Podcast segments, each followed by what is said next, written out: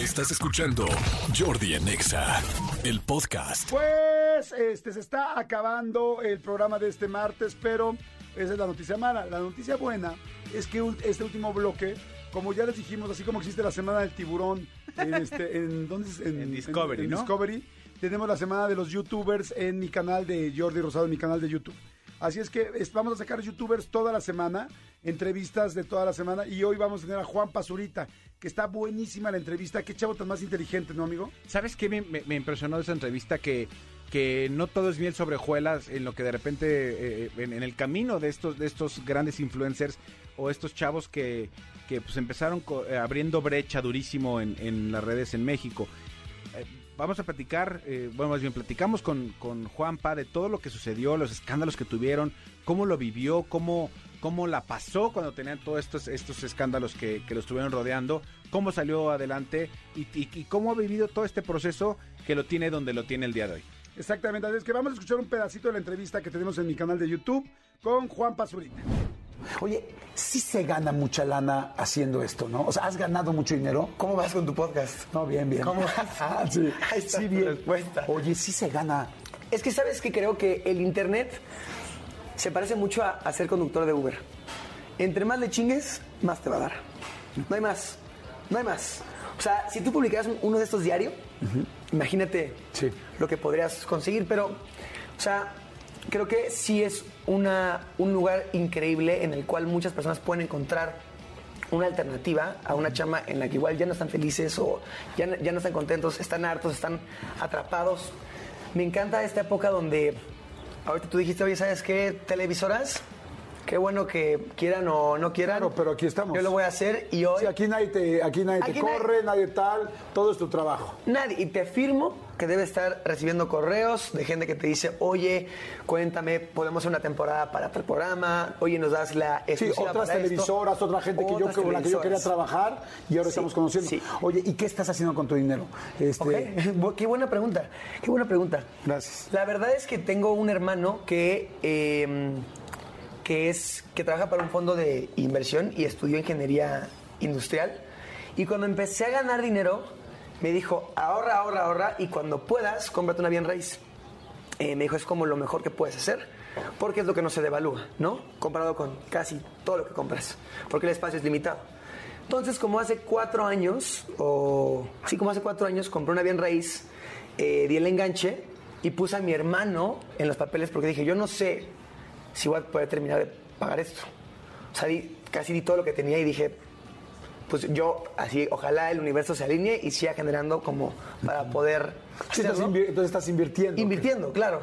Y ¿Qué es lo más caro que te has comprado? ese departamento. Ok, pero fuera de ese departamento de alguna otra cosa así de lujo que digas, ay, siempre quise esto y ahora sí lo pude tener. Te voy a decir qué me quiero comprar. Porque casi no tengo cosas de lujo y las de lujo son cosas que me regalan las marcas de lujo. Porque no me gusta mucho. No es que no me, no es que no me guste. No es que no me guste gastar, sino prefiero ga- gastar más en viajes, equipo, equi- eh, di- di- discos duros, lentes.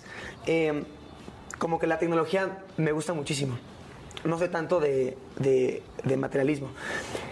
Hay un coche que sí me gusta muchísimo y es por la filosofía que tiene detrás y es el Model X de, de Tesla, de Elon Musk.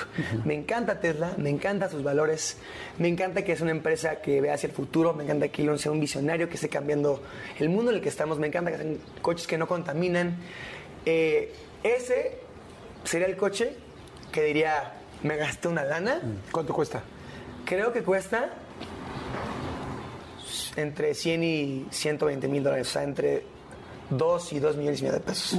Que es una ridiculez de dinero para gastar. Sí, pero, pero bueno, ese tipo de coches, eso es lo que cuesta, ¿no? Si me dices es Sí. un Ferrari, un Lamborghini, un Bugatti, bueno, ya un Bugatti es una locura, pero bueno, no una locura, porque pues hay quien quiere eso. Sí, ¿no? sí, sí. Igual yo nunca he sido fan de los coches, pero ese coche en, en particular, por lo que representa Elon y su misión, Ajá. me encantaría. Ese- ese es el que quieres. Fuera de eso, así lo más... ¿Cómo, cómo se llama el coche?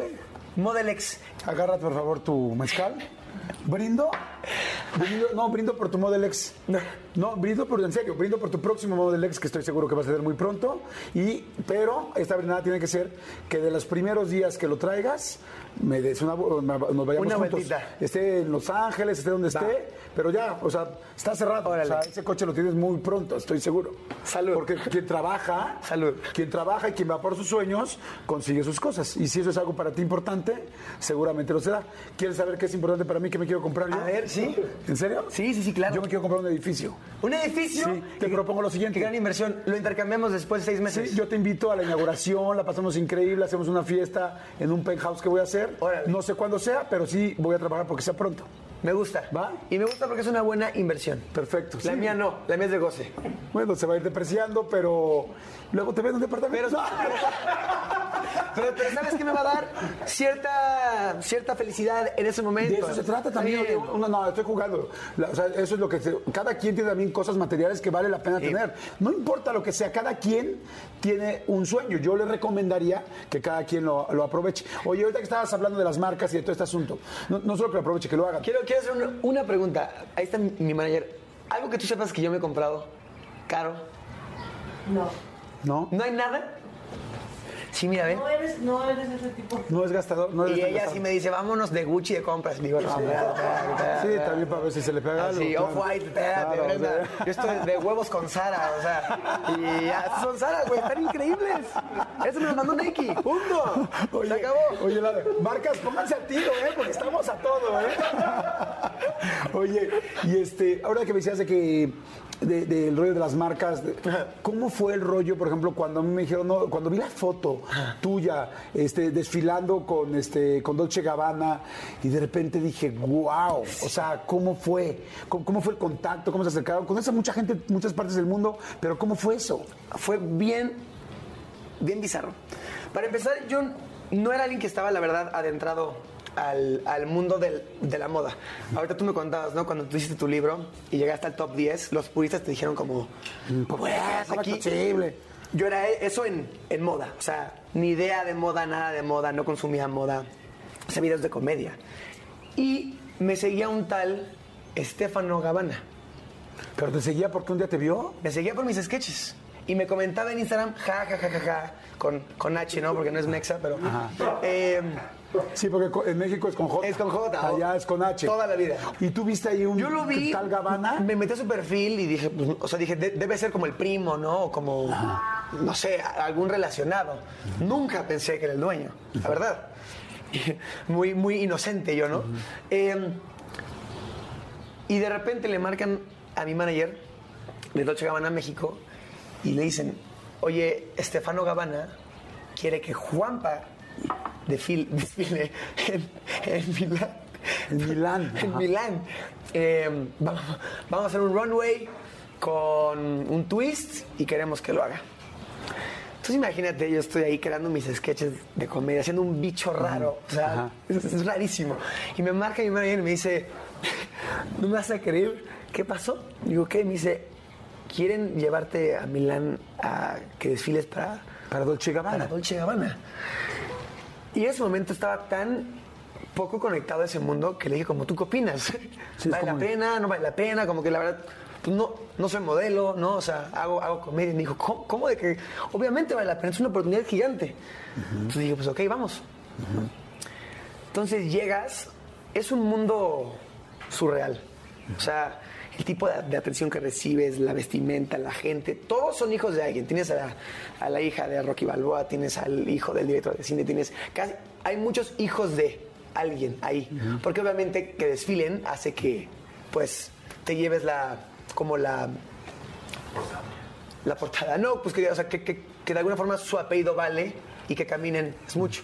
Entonces me acuerdo, estando ahí, formadito, a punto de caminar, haces un ensayo, un día antes. ¿llegaste y conociste a Estefano o no? No, llegas y tienes tu día de llamado, vas a las oficinas de Dolce Gabbana que están en Milán, esperas así en la recepción, subes y entras a una como un- una oficina gigante sin paredes, súper larga, súper bonita, llena de vestimenta, llena de tenis, joyería, accesorios y ves a ves a Stefano y a Domenico Dolce. Ah, sí, porque yo, yo pensé, dije, madre, si yo llegaría y diría, ¿quién es Dolce?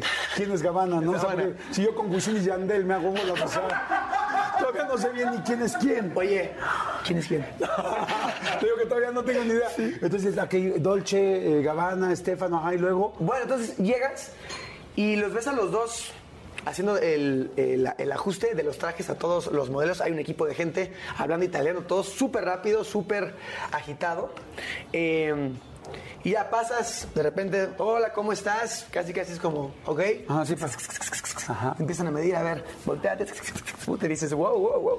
Eres, er- eres un prop, es la verdad. Ajá, eres, sí. eres, eres, eres un Sí, sí, prop. como un maniquí más. Eres Ajá. un maniquí, pum, pum, pum, pum, pum. Eh, te visten y luego lo que está chido es que te dicen, ¿te gusta? ¿No te gusta? Tenemos más, puedes cambiar. Entonces yo, yo cambié ese día a uno que me gustaba más.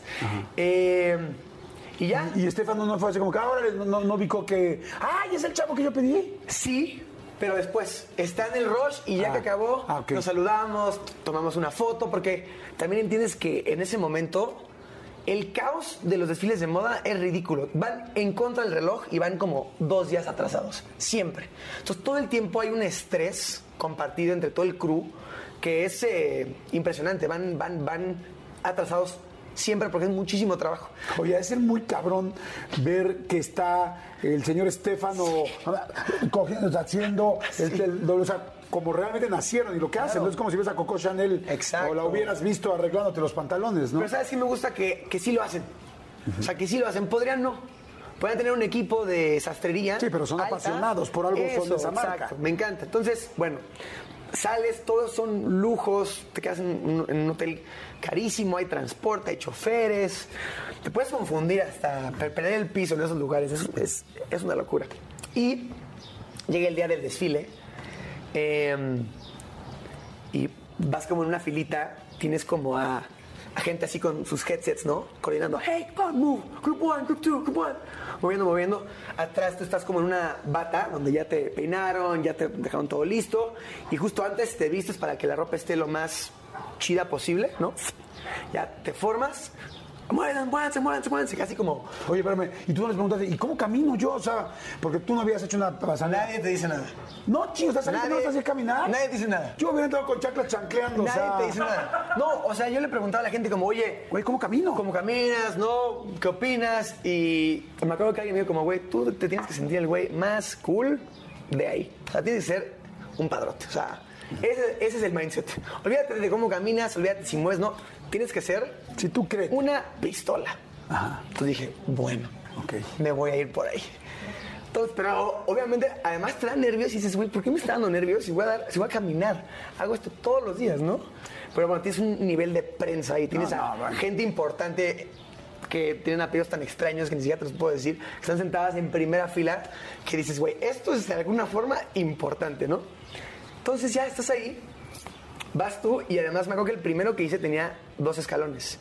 Entrabas, giras a la derecha y hay uno, dos escalones. Pero para verte bien pistola, no puedes hacer los escalones, ¿no? Imagínate ver los escalones y ya, ya se te fue el mood, ¿no? Entonces, el reto era, bajas los dos. Sin voltear a verlos. Sin voltear a verlos. Entonces, obviamente, vas caminando y dices, así no ahí viene el escalón, ¿no? Ahí viene el pinche escalón, güey. Puta, si me tropiezo, qué hueva, güey. No voy a hacer el oso, cabrón. Ah, Entonces, ya, ya. Tun, tun, piso y dije, ahora sí, cabrón. Aquí son.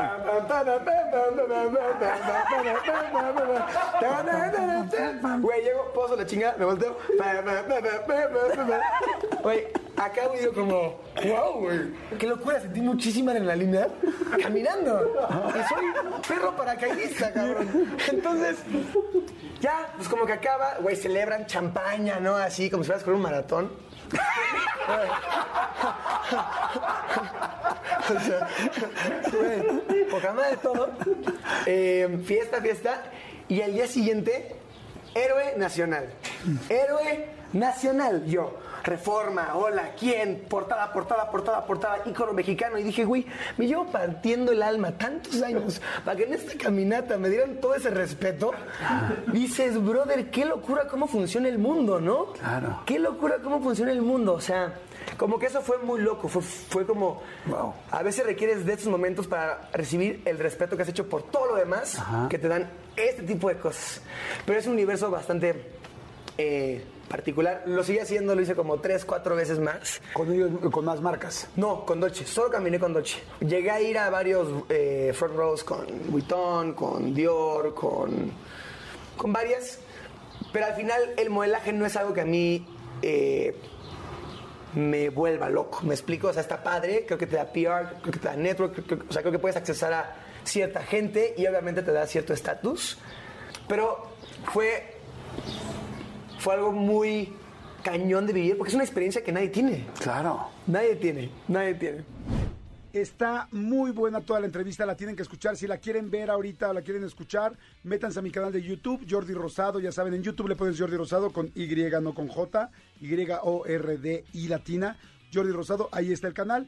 Va a salir una bolita donde tengo un saco, una bolita, bueno, una foto en círculo donde tengo el saco negro y la playera blanca. Ahí le pican y suscríbanse, suscríbanse al canal y escuchen ahorita toda la entrevista con Juan Pazurita que está buenísima. Escúchanos en vivo de lunes a viernes a las 10 de la mañana en Exa FM 104.9.